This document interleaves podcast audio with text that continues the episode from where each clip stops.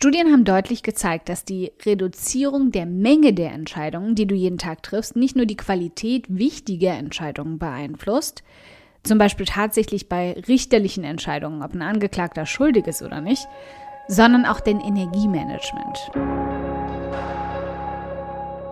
Willkommen beim um 180 Grad Audioblog, in dem wir gemeinsam den Weg ebnen zu mehr Erfolg, mehr Geld auf dem Konto und mehr Spaß in deinem Business.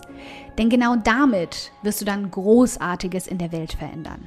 Mein Name ist Karina und ich teile wöchentlich hier alles mit dir, was in meinen Unternehmen funktioniert und was nicht. Wir packen meine Strategien und Tricks aus acht Jahren Selbstständigkeit an wie du dein Business nachhaltig und stetig wachsen lassen kannst, dein Mindset auf Erfolg und Optimismus einstellst und damit dein Gehalt und dein Vermögen auf ein Level bringst, von dem du bisher nur geträumt hast. Damit du dann damit nicht nur dein Leben veränderst, sondern auch das vieler anderer Menschen. Also, lass uns loslegen.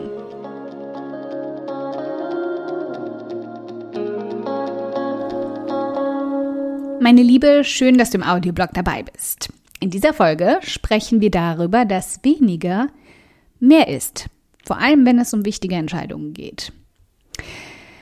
Überleg mal, hast du schon mal gezählt, wie viele Entscheidungen du am Tag triffst? Kleine, große, wichtige, unwichtige, nervige, spaßige, sind mit Sicherheit hunderte Entscheidungen.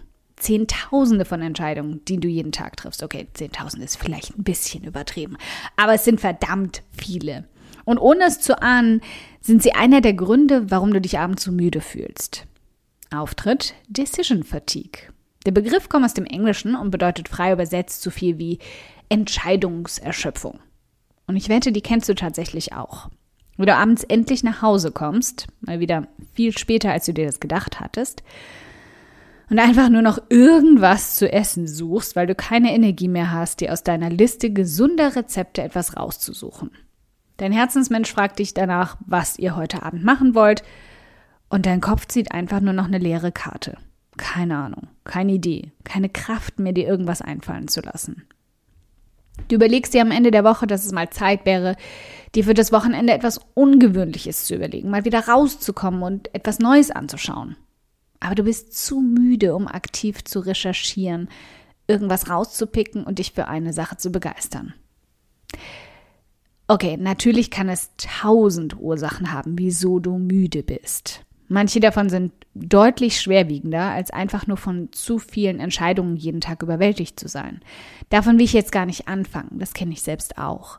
Aber ich habe festgestellt, dass mir eine sinnvolle Auswahl, ha, Entscheidungen, verschiedener Routinen enorm geholfen hat, diese Müdigkeit am Ende des Tages etwas zu reduzieren. Kurze Frage, bevor wir weitermachen.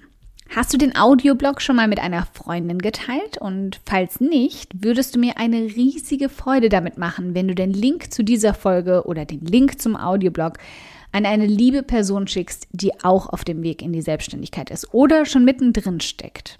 Ich möchte so viele Frauen wie möglich dabei unterstützen, mit ihrem Online-Business erfolgreich zu werden und du würdest mir enorm damit weiterhelfen. Okay, zurück zum eigentlichen Thema. Nimm zum Beispiel mal deinen Morgen unter die Lupe. Wie viele relativ unwichtige Entscheidungen triffst du schon, bevor es überhaupt zu wirklich wichtigen Entscheidungen für dein Business am Laptop kommt? Was lese ich nach dem Aufwachen? Was esse ich heute zum Frühstück? Was ziehe ich heute an? Und jetzt überleg mal, wie viele Mikroentscheidungen darin stecken. Packe ich mir heute Nüsse in mein Frühstücksporridge? Welche Früchte sollen da rein? Muss ich was Warmes tragen? Habe ich einen wichtigen Termin heute und möchte schick aussehen? Oder tun sie auch die Yogahose und ein T-Shirt? Ah!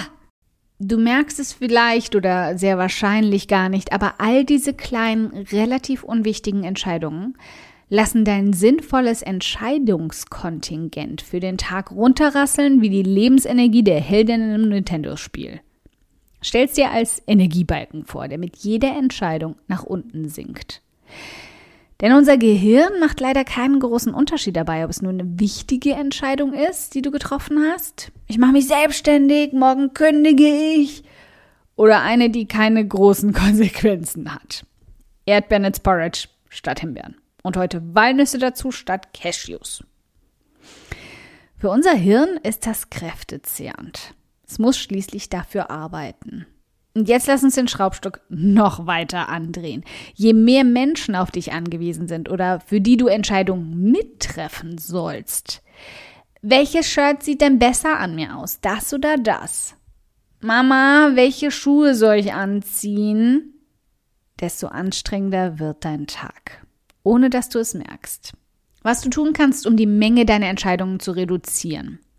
Studien haben deutlich gezeigt, dass die Reduzierung der Menge der Entscheidungen, die du jeden Tag triffst, nicht nur die Qualität wichtiger Entscheidungen beeinflusst, zum Beispiel tatsächlich bei richterlichen Entscheidungen, ob ein Angeklagter schuldig ist oder nicht, sondern auch den Energiemanagement.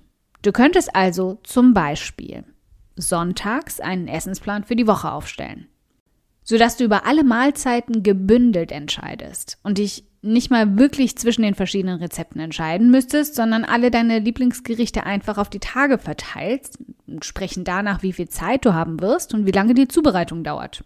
Ich mache das manchmal sogar für den ganzen Monat. Du könntest eine Woche lang jeden Morgen das gleiche Frühstück essen. Worauf fährst du zum Beispiel momentan total ab? Sind es Frühstückssmoothies? Sind es Overnight Oats? Ist es Baked Porridge? Wenn du es liebst, wieso nicht einfach eine ganze Woche lang das gleiche essen? Dann kannst du morgens direkt in die Gewohnheit fallen, alles zusammenzuwürfeln, ohne groß darüber nachdenken zu müssen. Einfache Gewohnheiten, die dir das Leben vereinfachen.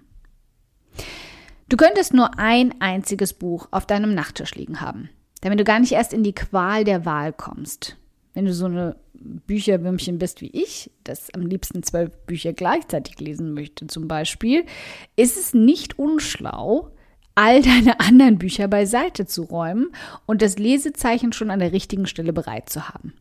Augen auf, Buch gezückt, zack, eine Entscheidung weniger.